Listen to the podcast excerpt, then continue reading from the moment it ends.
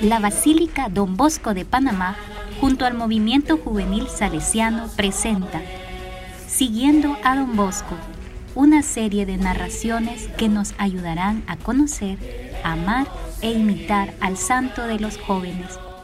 Hola a todos, espero que estén bien con el favor de Dios y de nuestra Madre María Auxiliadora.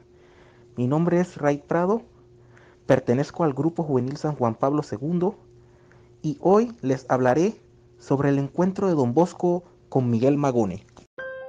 Una tarde de otoño Don Bosco regresaba hacia el oratorio y tuvo que esperar más de una hora en la estación de Carmagnola el tren hacia Turín.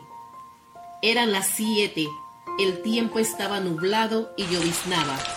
Solamente un grupo de muchachos con sus juegos y gritos atraían la atención o, mejor dicho, atronaban los oídos con sus voces. Entre aquellas voces sobresalía una voz que, dominando todas las demás, era como la de un jefe, obedecida por todos, aprovechando un momento en que los chicos se hallaban alrededor de él, en tres saltos se colocó entre ellos. Todos huyeron como espantados, solo él avanzó hasta don Bosco y con las manos en la cintura y tono chulesco le dijo, ¿Quién eres tú para entrometerte en nuestros juegos? Un amigo tuyo. ¿Un amigo? ¿Y qué quiere? Jugar con ustedes, si me lo permiten. Yo no lo conozco. ¿Y tú, cómo te llamas? Miguel Magone. Luego, viendo don Bosco que se acercan de nuevo los chicos, se entretiene un instante con ellos y enseguida continúa hablando con Magone.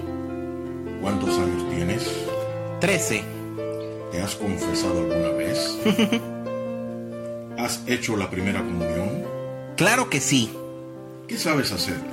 Nada, estoy en la escuela. ¿Tienes papá? Mi padre ya murió. ¿Tu mamá? Trabaja y trata de darnos de comer a mis hermanos y a mí, que no hacemos sino hacerla sufrir. ¿Y tu futuro? Tendré que estudiar algo, mmm, no sé. Caía en cuenta de inmediato en los peligros que podría correr aquel magnífico muchacho. Magone, ¿no dejarías esta vida que llevas si pudieras aprender un oficio o estudiar algo? Claro que sí.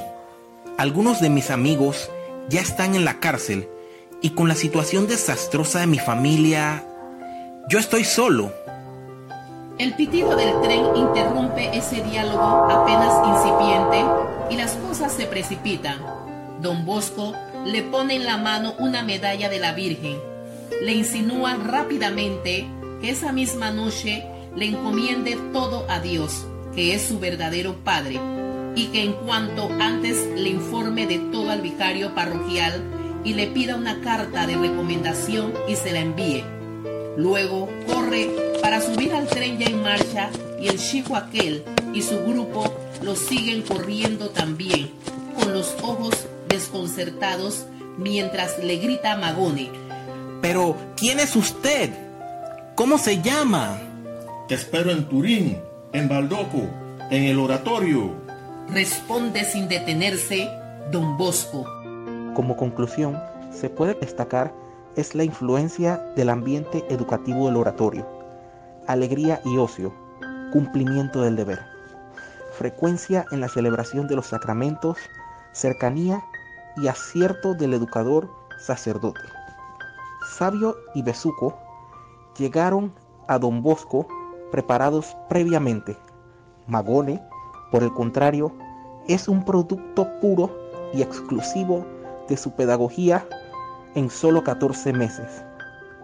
De aquí emerge una conclusión muy clara. Bajo la carcasa de la falta de educación y malos hábitos pueden esconderse las brasas de un corazón bueno y de un alma disponible a Dios.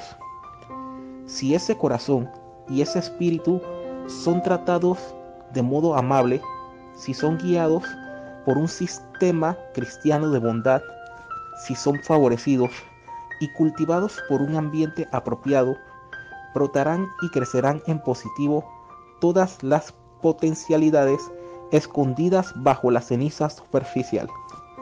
La vida de Magone es un ejemplo clásico de la educación por la vía del corazón. Es el documento clásico de la pedagogía de Don Bosco.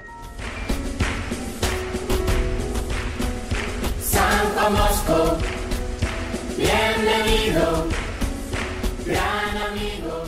Queridos amigos, gracias por su atención y les esperamos en nuestro próximo episodio. Y recuerden, la santidad consiste en estar siempre alegres.